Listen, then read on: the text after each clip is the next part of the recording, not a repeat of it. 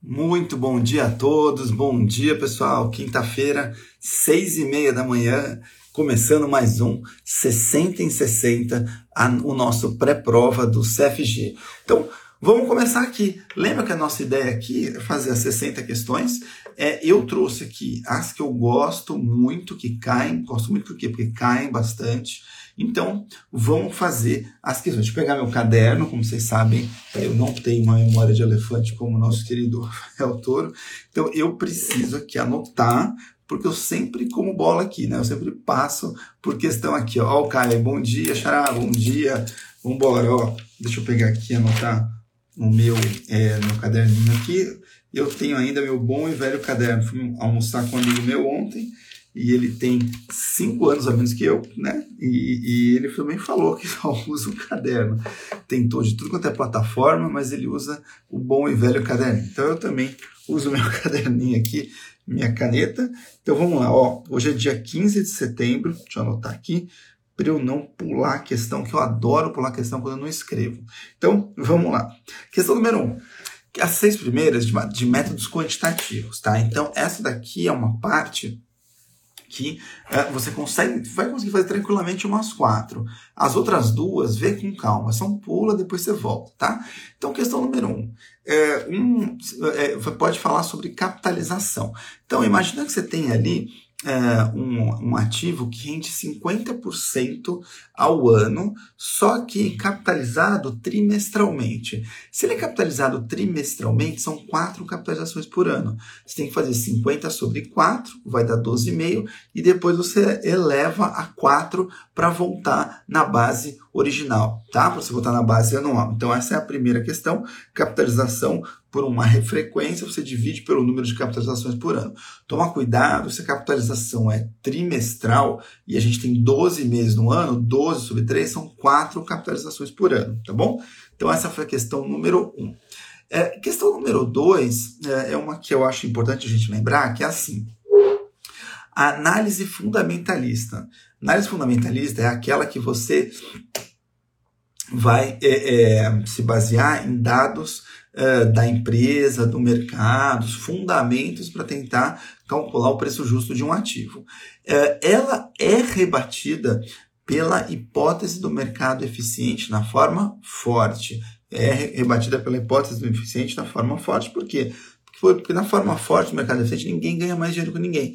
Então você não vai conseguir se antecipar a nada, mesmo fazendo uma análise fundamentalista, por mais correta que ela esteja, tá bom? Questão número 3, uma que faz tempo que eu não falo aqui, que é a do CDB. Então imagina que você tem um CDB que rende 100% do CDI. E aí, o que você tem que tomar cuidado? Porque ele pode te dar o CDI, 100% do CDI, tá bom, ótimo. E ele fala que o CDI foi 12,35, por exemplo, no período. E aí ele começa a jogar, por quê? Porque ele coloca um período em dias úteis e para terminar, fala assim: olha, tem um spread do CDB de 0,65% ao ano. Então você vai ter que pegar essa taxa que ele te deu e somar com 0,65 no período igual. E aí tem que fazer 1 mais a taxa, fecha parênteses, abre 1 mais 0,065 no mesmo período, tem que ajustar a base lá, e aí você vai achar o rendimento total. Aí você tira o imposto de renda e você descobre qual que é a rentabilidade é, líquida do CDB nesse período, tá? Uma questão importante, porque você não pode correr o risco de se distrair, tem que ler com calma, olha a base da questão e aí você não erra, tá? Você não erra. Questão número 4, uma questão manjada que você tem que saber também. Isso aqui é a questão dada quase de presente. Você tem um grupo ordenado, né, um conjunto ordenado de variáveis, e aí eu troco só os extremos. Qual que nunca muda? A mediana. Porque se ele está ordenado, troca os extremos, substituo por outros, o termo do meio continua o mesmo, tá? Então essa foi a questão número 4. Questão número 5 é uma do T crítico. O que é T crítico, Caio? Quando a gente faz lá o nosso. Uh, uh, imagina que a gente está fazendo lá a nossa. É isso aqui? A nossa curva normal, né? Nossa curva normal. Aí uh, ele fala o seguinte: tem um ativo, por exemplo, tem uma média de 40 e desvio padrão de 5. Então, a gente vai montar as probabilidades né, indo para cada lado para ver quanto que cairia as extremidades. Só que ele fala que ele tem um T crítico de 2,33. Então você vai ter que fazer 40 menos 2,33 vezes 5, que é o padrão. Do outro lado, 40 mais 2,33 vezes 5, que é na outra ponta, tá? Lembra que você tem que fazer 2,33 vezes 5 primeiro e depois você é, é, soma ou subtrai os 40, dependendo do lado que você for. E a questão número 6 é, é uma questão que você tem que saber que é o seguinte, ó. É, ver uma questão boa aqui. É, essa aqui eu falei na semana passada, eu vou falar essa outra aqui, ó. Quer ver? É, já sei, do R quadrado. Faz tempo que eu não falo do R quadrado. O que, que é R quadrado? R quadrado é o coeficiente de determinação. Então, quando você fazer uma regressão linear simples, ele diz pra gente qual que é o quê? Uma aguinha, peraí. Qual é a qualidade do ajuste? Por quê? A regressão linear simples, você vai traçar uma reta que vai tentar minimizar distâncias dos pontos que você tem ali observados. Tá? Então, vou traçar pela, pelo método dos mínimos quadrados, eu vou tentar achar a menor distância, reta que melhor acomoda. Só que nenhuma reta, dificilmente ela vai responder por 100% é, dos pontos, porque seria o caso de passasse exatamente pelos pontos. Não, muito difícil acontecer isso. Então, se você passar 100% pelos pontos, o R quadrado seria 1. Se você tiver o mais distante possível, seria 0. Então, o R quadrado entre 0 e 1 vai dizer a qualidade do ajuste. Quanto maior o R quadrado, melhor a qualidade desse ajuste, tá bom? O poder explicativo desse modelo que você fez para predizer a sua variável. Beleza. Agora vamos entrar nas de economia. Gente, economia, assim, acontece de tudo duas questões fáceis que você pode tirar de letra assim, ó. Primeira questão. O que, que é instrumento de política fiscal do governo? Então, impostos são instrumento de política fiscal? Sim. É, é, taxa Selic é instrumento de política fiscal? Não. Taxa Selic é instrumento de política monetária, monetária, tá?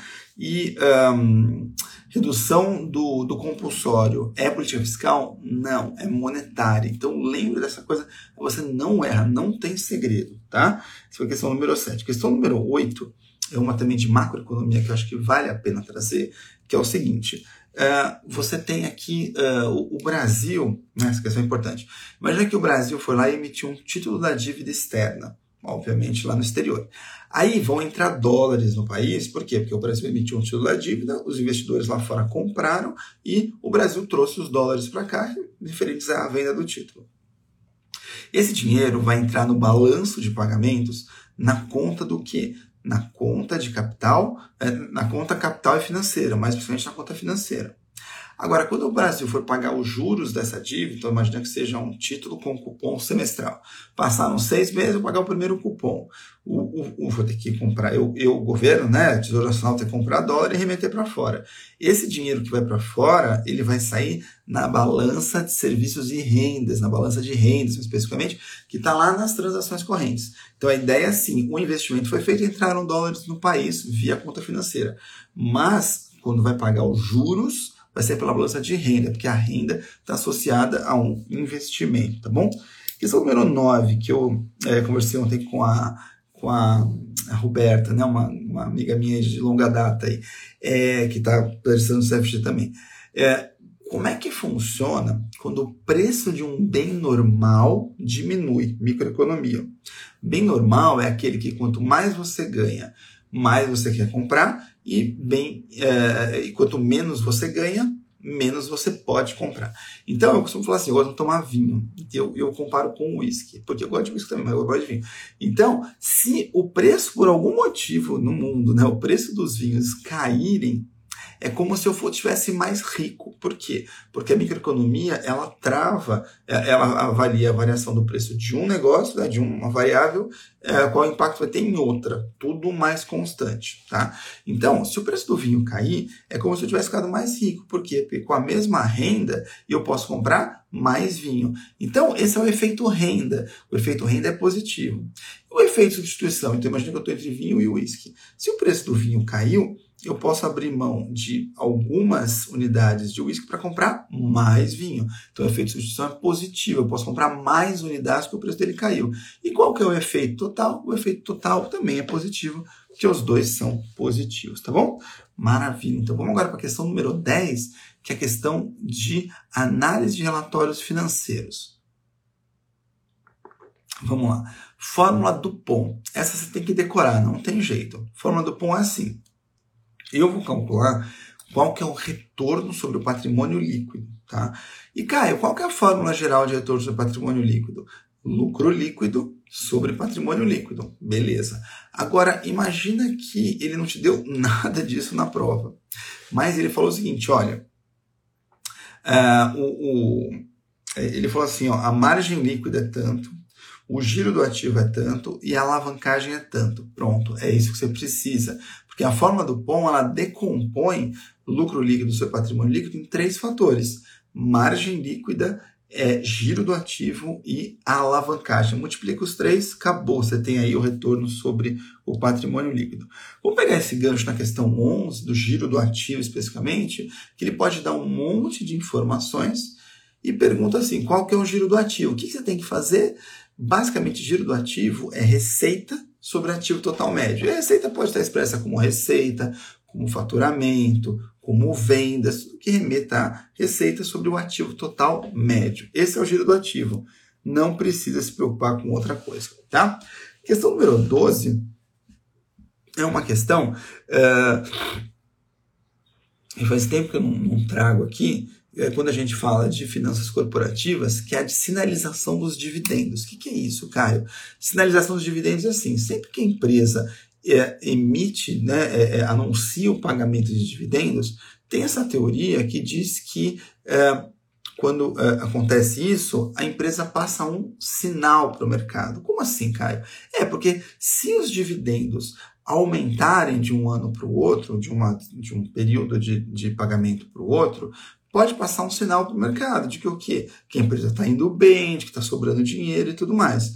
Agora, quando a empresa é, diminui os dividendos, pode, por exemplo, passar outro sinal, que a empresa não está bem. E não necessariamente pode ser isso, né? Quer dizer, pode ter aumentado o dividendo porque ela não está achando o projeto para investir, ou pode ter diminuído porque ela achou o projeto para investir. Enfim, o ponto é que você sempre passa um dividendo, uma, uma sinalização. E aí, é, como é que, que, a questão quer saber? Se você entende qual que é o impacto dessa sinalização no mercado. Como é que eu vou saber? Depende da procura pelas ações. Então, se o, o a empresa aumentou a quantidade de dividendos e aumentou com isso a procura das ações dessa empresa, a gente está diante do efeito clientela. Por quê? Porque eu atingi um grupo de clientes que, né, de potenciais investidores, que é clientele effect em inglês, então, é, traduzindo ao pé da letra, não faz, às vezes não faz muito sentido, mas ele tem a ver com um grupo de investidores que gosta de altos dividendos, por exemplo, investidores é, é, velho, como a gente vai ver lá no CGA, e aí o preço da a procura subiu, por quê? Porque esses caras querem mais dividendo. Então, esse é o efeito clientela, tá? Questão número 13. Questão número 13, agora a gente vai entrar na parte de finanças corporativas. O que, que eu tenho que saber, Caio, sobre isso? Vamos lá. Uma questão importante é assim: uh, por que, que uma empresa pode preferir fazer um pagamento para os acionistas em bonificação ao invés de, de uh, dividendo em dinheiro? Qual que é a grande vantagem da bonificação? A grande vantagem da bonificação para a empresa é que ela protege o caixa. Por quê? Porque eu vou é, dar novas ações aos meus acionistas, né, por conta de uma reclassificação contábil, tá? Então, isso aqui é super importante. A grande vantagem da Boni é a gente proteger o caixa da empresa. Agora, na questão número 14, pensando ainda nessa forma de, de, de remuneração dos acionistas, por que, ela faria um pagamento via juros sobre capital próprio? Porque o juros sobre capital próprio, qual que é a grande vantagem para a empresa? É que ela bate do demonstrativo de resultados do exercício, ou seja, ela vai pagar menos imposto de renda, tá? Então a Boni protege o caixa e o juros sobre capital próprio proporciona um benefício fiscal para a empresa, tá? Questão número 15. Uh, eh, quando a gente fala, deixa eu pegar uma questão legal aqui. Uh, falei esse aqui, esse aqui, esse aqui. Questão número. Ah, já sei. é, as. É, essa aqui eu gosto, esse número 15. As poison pills. O que, que são poison pills, cara? São as pílulas do veneno. O que, que são as pílulas do veneno? As pílulas do veneno são um mecanismo de governança corporativa que protege os atuais acionistas contra um possível comprador hostil. O que é um comprador hostil? Aquele cara que quer comprar na marra. Então, por exemplo, aconteceu nos tempos para cá com o negócio do Twitter o Elon Musk queria comprar o, né, queria ter o controle do Twitter é, e o grupo controlador não queria vender. Então o que ele fez? Ele começou a fazer ofertas hostis, ou seja, contrárias à vontade do controlador atual, para que os outros investidores vendessem as ações para ele e ele se tornasse majoritário, e aí ele seria o controlador como é que o, o, o, grupo controlador se protegeu? Eles tinham lá no contrato social a possibilidade de emitir novas ações e eles mesmos comprarem a um preço muito mais baixo. Com isso, eles diluíram todo mundo, eles tiveram uma participação aumentada e dificulta esse investidor, no Elon Musk, né, nesse caso, de se tornar majoritário. Então, essa é a pílula do veneno, tá? Por que, chama pílula do veneno, cara? Porque antigamente, quando a gente tinha os espiões, né? Os espiões, quando eram capturados, eles tomavam aquela pílula para eles ou passarem mal e dormirem ou mesmo morrerem para não contar para quem capturou ele o que, que ele tem ali escondido, ou seja, o que, que ele estava ali procurando, tá? É uma história interessante. Questão 16 até a 24 agora, eu tenho várias questões aqui, nove, sobre é, renda fixa, renda variável e derivativos, que aqui a gente tem o nome de mercados e instrumentos financeiros. Então vamos começar. Ó, questão 16. Uma ação, é, não, essa aqui não, o, o IBRX50, essa pergunta é boa.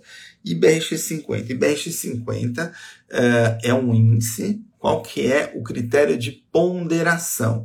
critério de ponderação do IBEX 50 é, ele é ponderado pelo uh, valor do free float das ações uh, que são elegíveis à carteira. Ou seja, o que, que é free float? Free float é a quantidade de ações em circulação. Tá? E qual que é o valor do free float? Você vai pegar a quantidade das ações vezes o valor de cada ação.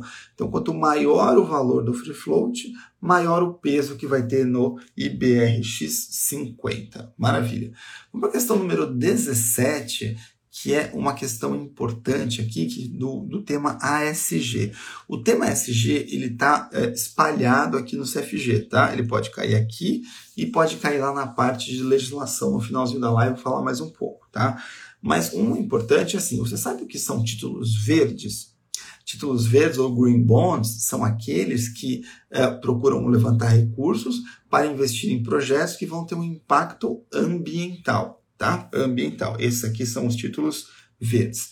Questão número 18 é o que, que são títulos é, sustentáveis também no ESG?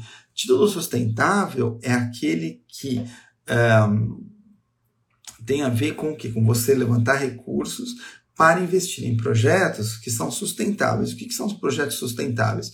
São aqueles que vão trazer um impacto ambiental e um impacto social, os dois ao mesmo tempo, tá? Questão número 19, é, questão que faz tempo que eu não falo aqui, que é uma ação que apresenta um dividend yield de 4% e um índice preço-lucro de 11%. Ah, Caio, que fazer uma conta doida. É, mas assim, ó, 4% de dividend yield, preço-lucro de 11%, o dividend payout é 44%. Multiplica 4 por 11, 44%, acabou. Questão número 20. É, o que, que é um fundo reservado?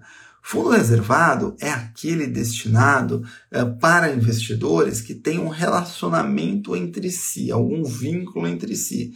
Então, pode ser um vínculo societário, pode ser um vínculo empregatício, pode ser um vínculo familiar, qualquer coisa, mas é só entra um grupo reservado ali. Ele não é um fundo exclusivo, só de um cotista, mas ele também não é um fundo que qualquer um pode entrar, tá bom? Tem que ter esse vínculo aí entre os cotistas. Questão número 21 é uma questão que eu queria falar com vocês sobre as units. O que são units? Units são ações, né, são certificados de ações que é, é, são negociados na bolsa, que na verdade eles juntam mais de uma ação num único pacote. Por exemplo, o Santander é um exemplo típico, né? O SAMB 11. Por que é SAMB 11? Santander Brasil 11. Por que não é 3 ou 4, o NPN? Porque aquilo ali é uma unit, ou seja, ela reúne ações ON e e o grande objetivo é dar mais liquidez a essas ações, tá bom? Então essa que é a, a questão da unit. Questão número 22, vamos falar mais uma de ESG aqui, que são os critérios de elegibilidade para o EASY. O que é o EASY? Índice de Sustentabilidade Empresarial. Quando, né, o que uma empresa, a ação de uma empresa tem que ter para ser elegível para fazer parte da carteira teórica do índice. Então, primeiro, devem estar entre as 200 primeiras ações uh, no índice de negociabilidade da B3. Tá? Então, a bolsa tem ali um índice de negociabilidade que ela vê ali quais são as mais negociadas. Então, tem que ter uma liquidez razoável, tem que estar pelo menos entre as 200 primeiras.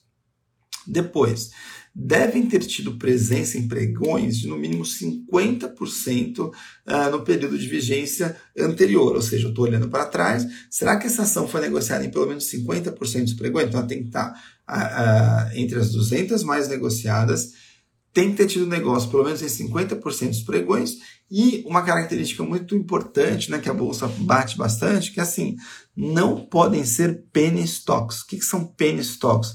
Ações é, que valem centavos, ou seja, se a ação vale menos do que um real, ela não é mais elegível para estar tá no é, Easy, tá bom? Essa aqui foi uma questão importante que eu queria conversar com vocês, porque tem caído bastante coisa sobre é, a SG, tá?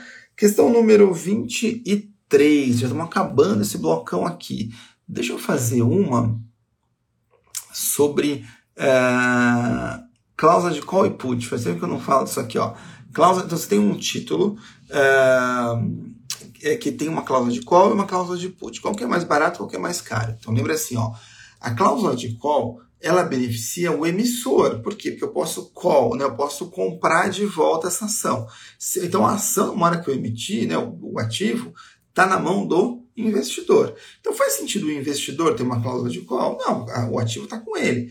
Quem tem que ter uma cláusula de compra é o é, emissor. Então eu posso comprar de volta. E por que, que o investidor vai aceitar isso passivamente? Não, ele vai cobrar o quê? Ele vai, ele vai querer pagar mais barato porque vai beneficiar o emissor. E o que, é uma cláusula de put? É uma cláusula que tem uma opção de venda embutida. E faz sentido o emissor ter uma opção de venda? Não, porque o título está com o investidor. Então, quem tem uma cláusula de venda, né, quem é beneficiado por uma cláusula de venda é o investidor. Então, o investidor vai ter que pagar mais caro por isso. Então, o ativo com uma cláusula de put é mais caro, o ativo com uma cláusula de call é mais barato, tá? Essa é a regra geral. E a questão 24, para a gente uh, terminar esse blocão aqui, lembra do valor intrínseco de uma opção. O que é o valor intrínseco de uma opção? O valor intrínseco de uma opção é assim. Você vai pegar, por exemplo, uma call, né? Tem, tem que separar call e put. Vamos pegar uma call você vai pegar o preço do ativo objeto menos o preço do exercício. Ou seja, imagina que tem uma call com strike 40 e uh, prêmio 5 e o ativo objeto está valendo 50. Qual que é o valor intrínseco? 50 menos 40. Por quê, cara? Porque eu posso exercer essa opção. Eu posso vender, eu posso comprar por 40 algo que vale 50. Então eu ganho 10. E é, ganho 10, paguei 5 de prêmio, quanto que é o valor intrínseco? É 10, porque o valor intrínseco não leva em consideração o que? Ele não leva em consideração o valor do prêmio, tá? Toma cuidado aí para você não se confundir. É, Ana, Ana Cristina, bom dia. Hoje a gente está falando do CFG, tá? O CEA é com o nosso amigo Rafa às terças-feiras de manhã. Quinta-feira a gente tem o nosso CFG aqui, tá bom? Obrigado aí pela, pela participação. Questão número 25. Mas se você quiser ficar, te convido, porque a gente vai falar bastante coisa agora sobre é, gestão de carteiras que pode cair no CEA também, tá? Então vamos lá. Questão número 25. Vamos entrar agora na parte de teoria moderna de carteiras, tá? Teoria moderna de carteiras. Então vamos lá. Ó, é, o é, que, que você precisa saber aqui? Quando uh, eu tenho uma ação, essa aqui é uma pergunta importante, ó. Eu tenho uma ação subvalorizada. Tem uma ação subvalorizada, ou seja, uma ação que está barata. Se a ação está barata, o que, que eu posso dizer com relação ao CAPM? O retorno esperado é maior ou menor que o retorno requerido pelo CAPM? Se a ação está barata, o retorno esperado é maior que o retorno requerido. Ou seja, o CAPM é aquele modelo de precificação de ativos que diz para a gente qual que é o retorno mínimo que eu deveria exigir para comprar determinado ativo. Né? Bom dia, Rose. Bom dia, bem-vinda. É, se o retorno esperado é maior que isso, quer dizer, eu, eu espero ganhar mais do que eu exijo. Então eu compro a ação? Compro. Por quê? Provavelmente ela está barata. Questão número 26, tá? Vamos aproveitar o gancho da PM. Você precisa lembrar aquela fórmula CAPM. É, é, não são dadas as fórmulas na prova do CFG. Então, você precisa lembrar a fórmula CAPM. Qual que é a fórmula CAPM? O retorno requerido é igual taxa livre de risco mais beta, abre parênteses, retorno de mercado menos taxa livre de risco, fecha parênteses, tá? Então imagina que o retorno requerido seja 14, o resultado da fórmula é 14, taxa livre de risco 5, retorno de mercado 10. Então você vai fazer, ó, 14 é igual 5 livre de risco mais beta que ele está procurando, abre parênteses, retorno de mercado 10 menos livre de risco 5, fecha parênteses. Você vai achar o beta. Aí ele pergunta assim, imagina que o retorno de mercado vai subir de 10 para 12. Aí você recalcula o retorno requerido usando esse beta que você achou, tá bom? Então questão importante aí. Questão número 27, é, deixa eu ver aqui uma questão legal para a gente falar, questão de 27. Uh, deixa eu ver, deixa eu ver. Se você. Uh, ah, tá aqui, ó. Uh, uma ação vale 30 reais hoje.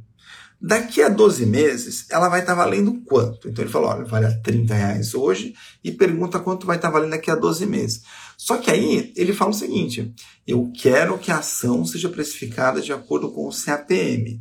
E ele te dá um monte de coisa. Ele te dá retorno, taxa de juros de risco 2, é, é, ele fala assim, eu quero que ela seja, perdão, precificada na SML, que é a Security Market Line. Aí você tem que lembrar que a Security Market Line é, é a reta característica do CAPM. E ele te dá taxa de juros livre de risco 2, é, retorno requerido pelo CAPM 14, retorno requerido pelo APT 18, é, e isso. Qual que é o, o valor da ação daqui a um ano? Você tem que pegar 14, por quê? Porque se ele quer que esteja precificado na S, é, na Security Market Line, na SML, a gente precisa o quê? Usar o CAPM, tá bom? A gente precisa usar o CAPM. Perfeito. Questão número 28. Questão número 28. Vamos pegar aqui uma questão importante, que é assim, ó. Se você uh, tem. Uh, vamos pegar um APT. Faz tempo que a gente não fala do APT. O APT é assim, ó.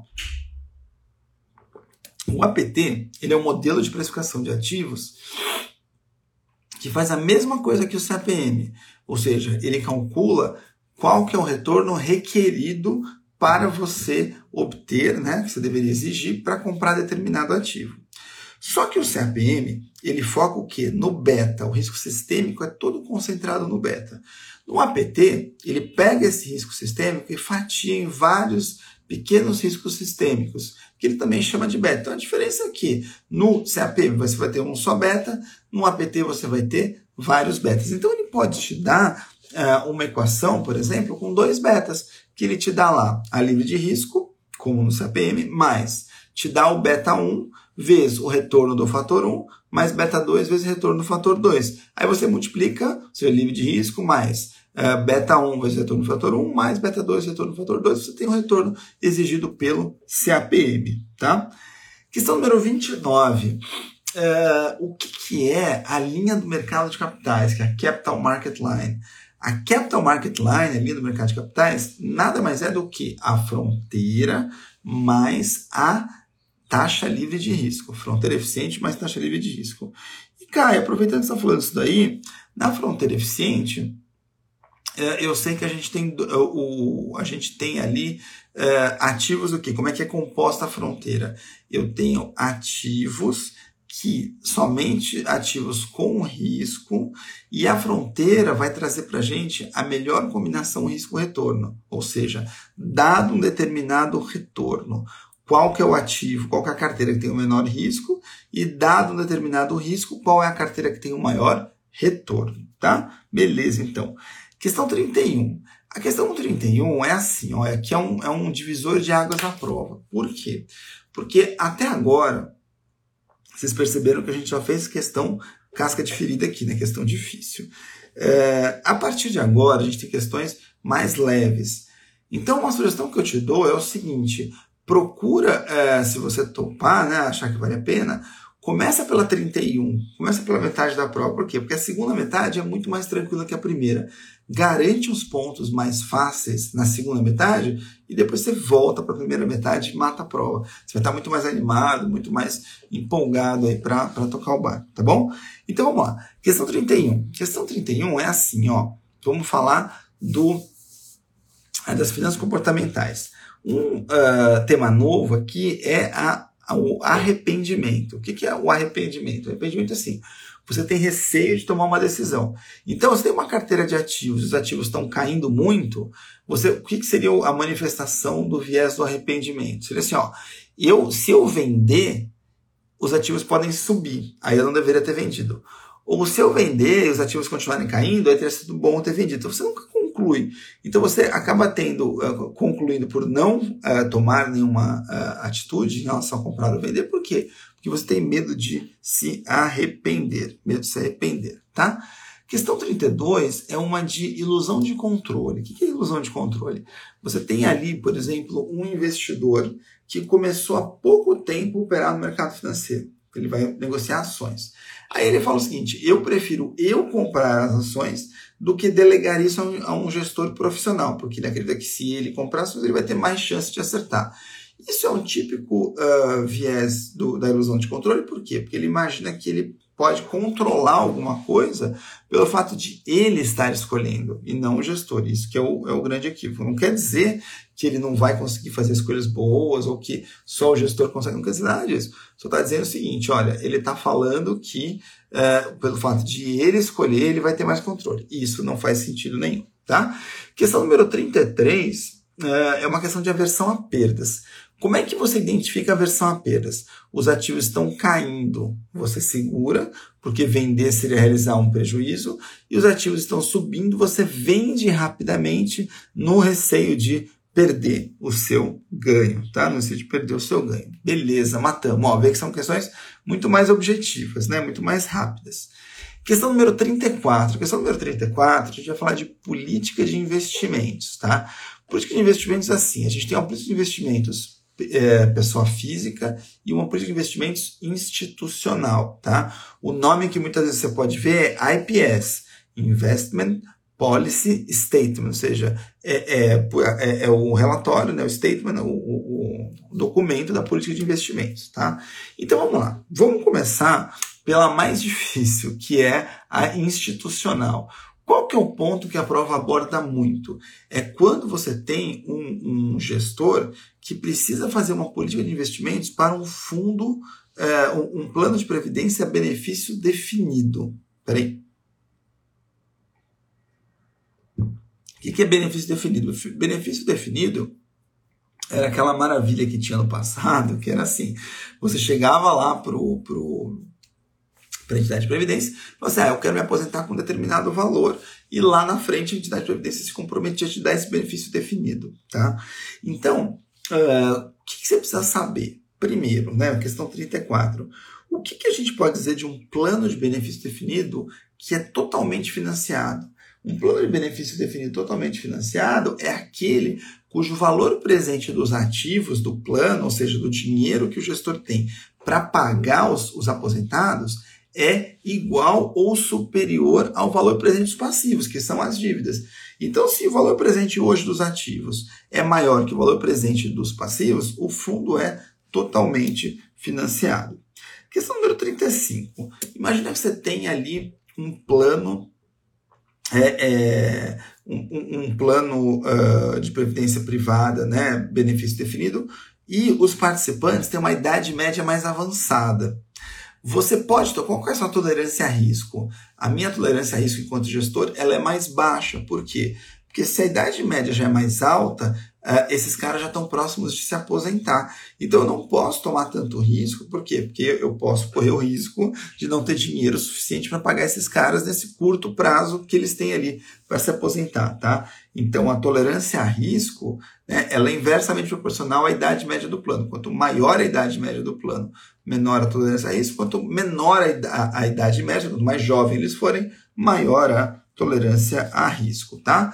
Uh, e a questão número 36, que é a última que eu queria trazer, vamos falar uma aqui do, do de, de é, investidor pessoa física, né? Com certeza. Quais são as três etapas da política de investimentos? É planejamento, execução e monitoramento, revisão ou realimentação. Monitoramento, revisão ou realimentação. São três nomes que podem aparecer para você, tá bom? Questão 37, então da 37 agora até a 45, eu tenho nove questões sobre alocação de ativos. É um tema super relevante aqui no CFG, que cai também em CFP com menos peso, mas aqui tem um peso muito grande, aqui é 15% da prova, tá? É muito importante. Então vamos lá. Questão número 37. O que, que é ALM, que aparece muito aqui? ALM é Asset Liability Management. O que é Asset Liability Management? É gestão de asset ativo, liability passivo. Fala, ah, cara, tá bom. Gestão de ativo e passivo. O que, que eu faço com isso? Essa é a gestão uh, que muito plano de previdência privada, benefício definido, usa. Por quê? O gestor do plano de benefício definido, ele precisa dar o maior retorno possível? Não, ele precisa dar o retorno necessário para pagar o que? Os aposentados. Então ele olha o asset, mas em função da, do liability, da dívida dele. Quem mais faz isso? Tesouraria de banco faz? Faz, porque ele tem o asset, que são os, os empréstimos né, que ele tem para receber, e o liability, os passivos, são o que ele precisa pagar para os investidores de quem ele pegou dinheiro emprestado. Então eu preciso concatenar isso. Seguradora, a mesma coisa. Tem o asset, que são os, os recursos que eu recebo do, do, uh, das apólices, né, dos prêmios de seguro, e o liability é o que eu preciso pagar. E pessoa física? Pessoa física geralmente não faz isso. Então, quem que é menos provável de fazer o ALM? Uma pessoa física. Questão número 38 é assim, ó. Quando a gente vai fazer a alocação do IPS, que a gente viu agora há pouco, né, a alocação da política de investimentos, o que, que eu preciso considerar? Eu preciso considerar uh, o que, que eu coloquei ali na política de investimentos, que é a minha recomendação na política de investimentos, mas a expectativa de mercado de longo prazo. Então, essa é a alocação estratégica, é o IPS mais a alocação de longo prazo. Questão número 39, uma questão que faz tempo que eu não falo aqui, que é o seguinte: quando eu tenho rebalanceamento das minhas carteiras, tá? Quando eu falo de alocação de ativos, o que é o rebalanceamento corredor? O rebalanceamento corredor é assim: você vai rebalancear de acordo com um corredor, ou seja, você vai estabelecer um ponto máximo e um ponto de, de um ponto máximo um ponto mínimo. Então, assim, se carteira, se o, se, o, se o da carteira subir desse valor, eu rebalanceio. Se ele cair desse valor, eu rebalanceio. Qual que é a vantagem e desvantagem disso? Bom, primeira vantagem, é mais barato do que. É, é, primeira vantagem, é, você tem em comparação com o rebalanceamento calendário, que eu vou rebalancear de acordo com uh, o meu calendário. Então, primeira coisa, o que, que, costuma ser mais caro? Esse rebalanceamento corredor, que pode é, é, subir, cair, você tem que rebalancear. O calendário você rebalanceia uma vez a cada tanto tempo. Só que a vantagem do rebalanceamento calendário é que você desvia do, do corredor, é que você desvia menos sua alocação estratégica, porque você define ali um intervalo e você rebalanceia quando passar do intervalo. No rebalanceamento calendário, você pode ficar um ano, seis meses, o mercado está desabando e você vai desviar da sua alocação estratégica. Tá? Pode desviar da sua alocação estratégica. E por fim, quanto maior a tolerância a risco do investidor, né? quanto maior a tolerância a risco, maior esse corredor. E quanto menor a tolerância a risco, menor o corredor. Tá bom? Questão número 40. Questão número 40 é assim. É, quando vamos pegar o gancho do ALM que eu falei agora há pouco e voltado lá para o plano de previdência, BD. Se eu tenho um plano de previdência benefício definido, com uma idade média dos participantes baixa, ou seja, é um plano que a gente chama de um plano jovem, ou seja, os participantes têm uma idade média baixa, eles estão longe ainda na média do, do momento de se aposentar. Então, o que, que o gestor pode fazer, né? qual seria uma alocação interessante de ALM para um plano jovem? Ele pode comprar títulos públicos, por exemplo, de longo prazo, por quê? Porque ainda demora para esse pessoal se aposentar. Então você tem aí um valor é, é, investido por um bom tempo, vai ter uma duration maior, o que implica uma, uma, uma mexida maior nos preços hoje? Ah, mas ninguém vai se aposentar agora em médio, então deixa para lá. Então, um ALM de um plano jovem, ele, uma possibilidade é você comprar títulos de longo prazo. Questão número 41. O que, qual que é a diferença da alocação estratégica para alocação tática? Alocação estratégica é aquela que a gente falou, é o IPS mais a expectativa do mercado de longo prazo. O que é uma alocação tática? Você está com a alocação estratégica na rua, né? Tá rodando lá. Aí você tá, tá lá bonitão, de repente você olha a tela e você fala, puxa, essa ação tá com dividendo yield super alto. E ela vai pagar dividendo por agora. Então, eu vou pegar um pouco do dinheiro, desviar um pouquinho da alocação estratégica, compro essa ação, recebo o dividendo, ponho no bolso e volto para minha alocação estratégica. Então, a alocação tática ela, são, ela é representada por pequenos desvios da alocação estratégica, desvios pontuais, que fazem com que, que faz com que eu consiga é, é, eventualmente né, ganhar dinheiro ali, fazer uma estratégia, um ganho rápido e voltar sem mexer é, na minha alocação estratégica, essa alocação tática. Questão número 42. Vamos pegar aqui uh, essa ideia de rebalanceamento e vamos lembrar o seguinte. Uh, quando eu tenho o constant mix, que é aquele formato de, do mix constante, ou seja, eu mantenho o mix constante dos meus ativos. Se, se mudar, eu rebalanceio e volto. Então vamos comigo aqui, ó. Mix constante. Quando os ativos sobem, eu faço o que no mix constante? Eu vendo, porque eu quero manter o mix aqui. Se esse cara subiu, eu tenho que vender para voltar ao que era antes. Então, quando os ativos sobem no mix constante, eu vendo. E no CPPI, que é aquela outra técnica oposta ao mix constante, quando os ativos sobem no CPPI, eu compro mais, eu compro mais. Não esquece dessa sacada aqui, tá?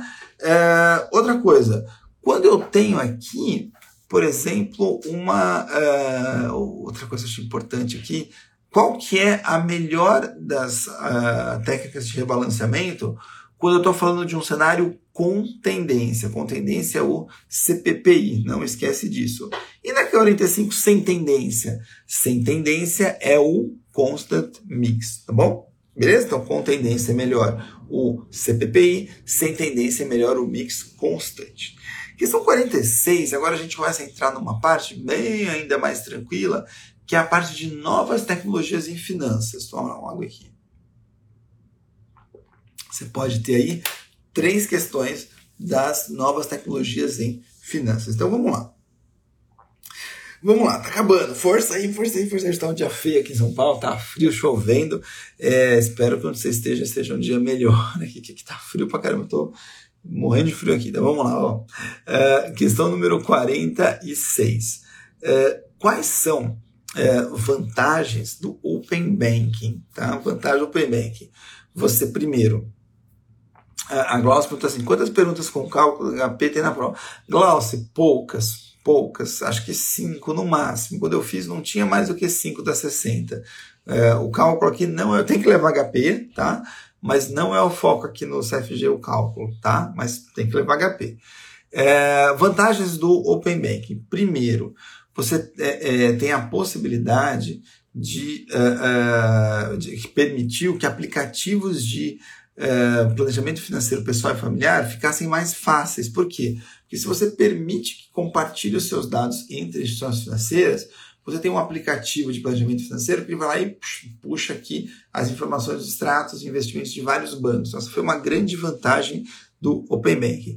Por sua vez, lembra que não tem nada a ver com maior regulação do mercado, tá? O Open Banking tem a ver com essa coisa de uh, uh, os dados serem compartilhados desde que você autorize, de maior concorrência no mercado, maior bancarização e tudo mais, tá? Então não entra nessa cilada aí. Questão número 47 é, a gente pode falar sobre o sandbox, tá? O sandbox tem caído bastante e às vezes as pessoas estão com dúvida. Sandbox uma caixa de areia, porque na caixa de areia você desenha ali primeiro antes de você é, meio que uma maquete ali, de né, um esboço antes de você ir para a produção final. Então a ideia é isso, é você aproximar um empreendedor que coloca, né, que emprega muita tecnologia para oferecer produtos e serviços financeiros é, de é, o do regulador, né, do Banco Central, que seria esse regulador nesse caso. Então eles vão se aproximar. Então como é que funciona? Você é, manda ali a sua a proposta lá para o Banco Central, fala, ah, eu tenho uma empresa que faz isso, isso, isso, usando obviamente o que tecnologia. Aí o Banco Central é, é, elege o que ele entende que seja mais interessante, de um, de um critério lá super específico e, transparente, e ele fala assim: tá bom, eu quero que você faça parte aqui do, do primeiro ciclo. Então são ciclos anuais. Então traz aqui o empreendedor do regulador, a gente vai fazer um cenário real, um cenário real, mas é um cenário controlado, um cenário de teste, tá? E a, a, por um período definido, os ciclos são de um ano. Outra coisa, a empresa que está participando ali, ela precisa ser autorizada pelo Banco Central uh, já para funcionar? Não necessariamente. O Banco Central pode dar depois, né, quando terminar o ciclo, ele pode dar uh, essa autorização. Tá? Então, esse foi o sandbox. E a questão 48 é uma questão que eu gosto bastante, que é de algo trading. O que é algo trading? Algo trading é você fazer uma negociação por algoritmo. Então, imagina que você tem ali é, um uh, gestor que precisa vender uma grande quantidade de um ativo. Se ele for vender uma grande quantidade de um ativo, qual que é a, a probabilidade que o preço do ativo caia? Tá? E aí ele pode montar um, um algoritmo e falar o seguinte: olha, se o ativo cair mais do que meio por cento, por exemplo, o robozinho vai parar de vender e esperar ver se ele volta. Então, esse é um exemplo de um algoritmo, né? Muito simples, mas é um exemplo. Então, eu boto minha ordem de venda e mando o robô executar. Se cair abaixo de meio por cento do preço, ele para, espera ver um outro parâmetro e volta a vender. Então, uma forma de você mexer o mínimo possível do preço do ativo para fazer uma grande venda, dada algumas opções, seria, por exemplo, usar o mecanismo do algo trading, tá bom? Questão número 49. Agora eu tenho seis questões que vão tratar sobre ética e autorregulação. O que, que é isso, Caio? Basicamente, o Código de Administração de Recursos de Terceiros, tá? Então, vamos lá. Questão 49. Imagina que você é um gestor, tá? Você é um, é um analista, desculpa, e você trabalha numa empresa, numa asset, tá? É, cobrindo o setor de educação. Você trabalha no sell side, ou seja, você vai emitir relatórios para enviar para clientes, né, sell para vender para clientes, e, é, dando sua recomendação de compra e venda, dando sua carteira recomendada tudo mais. Beleza. É, aí você faz esse papel e você cobre o setor de educação. De repente você recebe uma herança inesperada, tá? É, e essa herança tem muitas ações dos setores de, do setor de educação, inclusive ações que você cobre ali na sua, na sua análise do trabalho. Então, o que, que você tem que fazer? Tem que ter uma política de investimentos na sua empresa e você tem que seguir, obviamente, essa política de investimento, que dependendo do que tiver escrito lá, talvez você tenha que vender o ativo. Mas não cai nessa, ah, preciso vender correndo, ou posso segurar porque não esperava herança. Tem que esperar 30 dias, não sei. Quem vai dizer isso para a gente é a política de investimentos pessoais da empresa. Questão número 50. Seguinte, você tem ali é, o risco de liquidez. Caiu na minha prova do CFG na terça. Boa, Vanessa. Ah, que bom ter você aqui. Obrigado pela mensagem aí. Que bom. É, essa aqui é importante, né? Para você não é, é, ser levado aí por uma coisa que é, tem que seguir a política de investimentos pessoais, né? Lembra sempre disso. Obrigado pela participação. Questão número 50. Podem participar, tá? Pode mandar mensagem, dando tempo eu respondo aqui. Se não, me manda depois no privado, a gente conversa. Questão 50. Quando eu tenho aqui Uh, ó, Glaucia, a possibilidade de uh, desenquadramento. O que, que é isso? Deu uma chacoalhada no mercado, o gestor fez alguma operação e uh, desenquadrou algum limite tá? do fundo. Quem que é responsável por checar esse desenquadramento?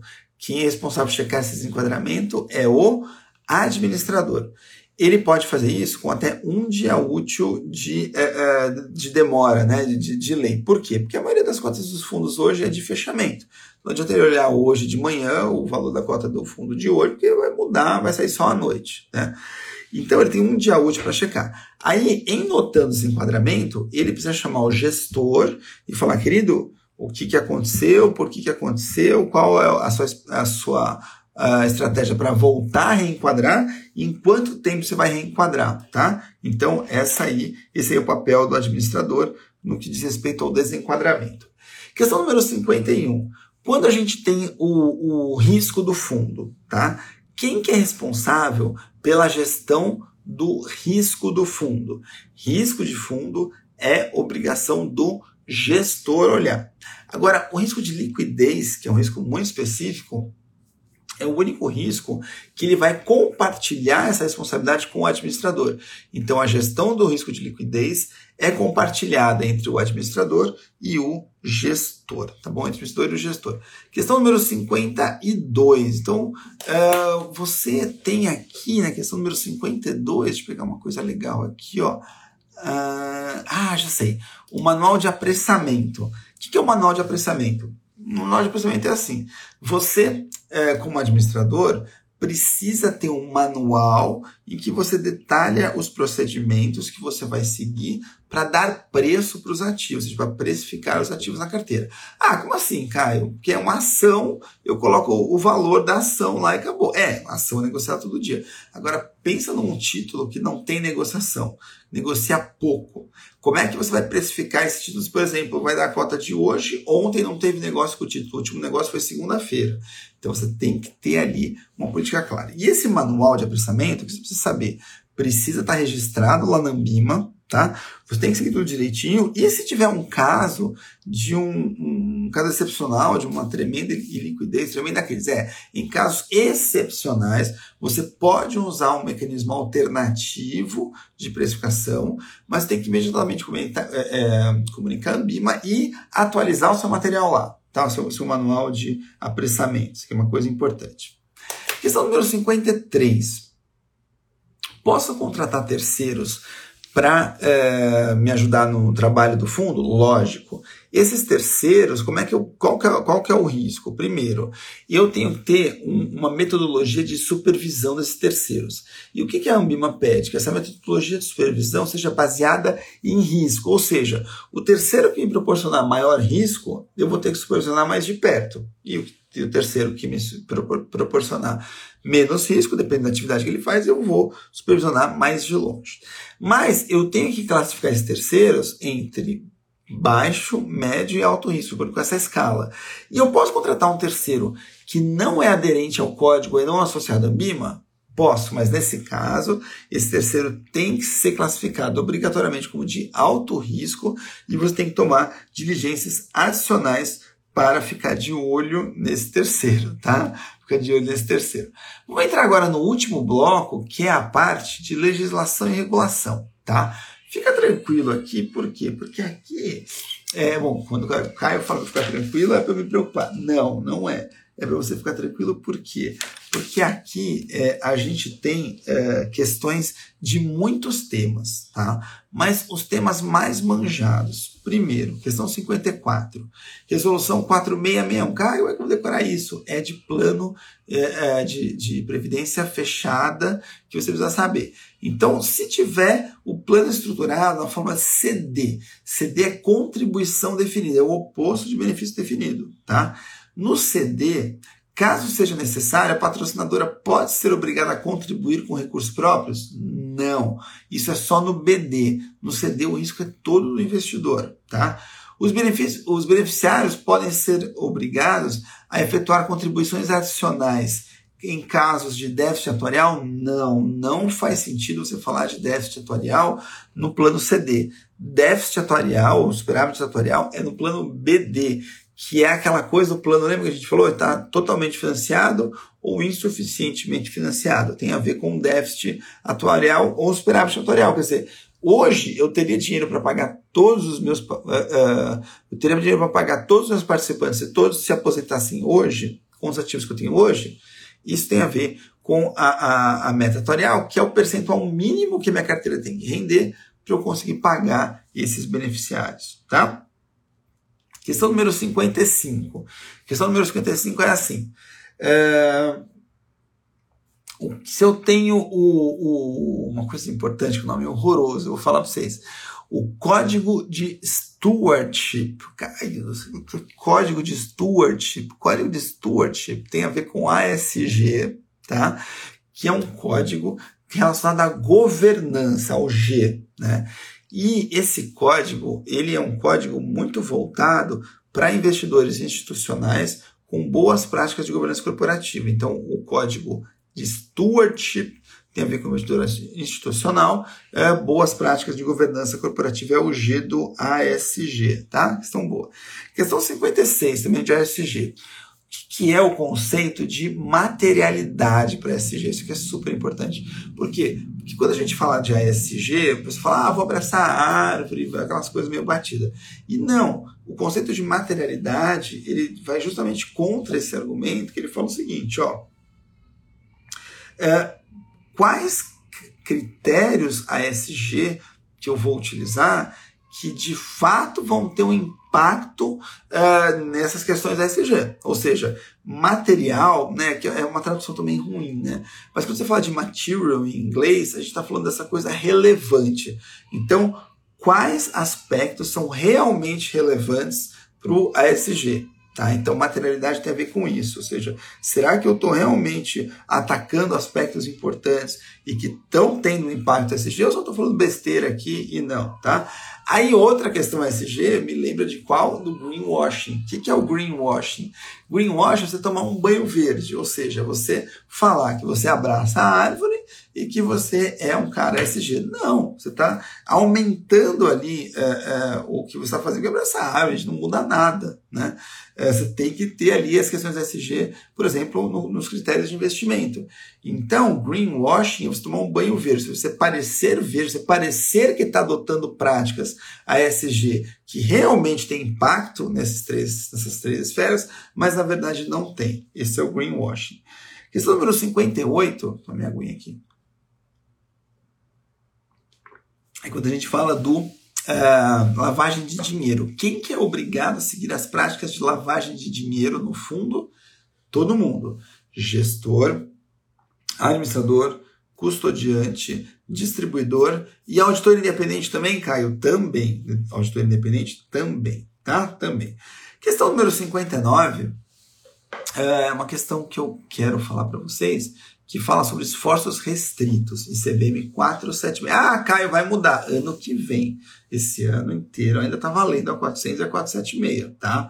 É, quando eu tenho uma oferta pública com esforços restritos, quem que pode participar? Somente investidores profissionais.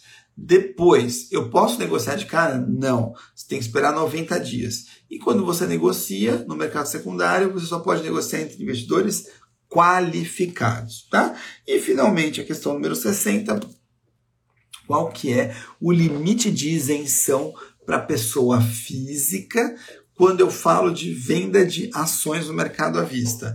Então, você pode vender até 20 mil reais por mês em ações, pessoa física, não day trade, você vai estar isento de imposto de renda. Ufa, 7,5 em ponto. Esse foi o nosso 60 e 60 dessa semana, 15 de setembro. Quero agradecer muito a todos vocês pela participação. É, um bom dia para todo mundo. Boa prova para quem vai fazer o exame do CFG hoje. E para quem não vai, bons estudos Bom restinho de semana, um excelente final de semana. Curte bastante o frio, toma um vinho gostoso, um conhaque, que é mais gostoso ainda para dar uma esquentada nesse frio, mais tarde, obviamente, né? Agora um cafezinho tá de bom tamanho. E a gente volta semana que vem com mais uma uh, uh, live 6060, tá bom? Glaucio, obrigado. Um ótimo dia a todos. Prazer ter todos vocês aqui. Um beijo grande e até semana que vem. Tchau. Obrigado, gente. Obrigado.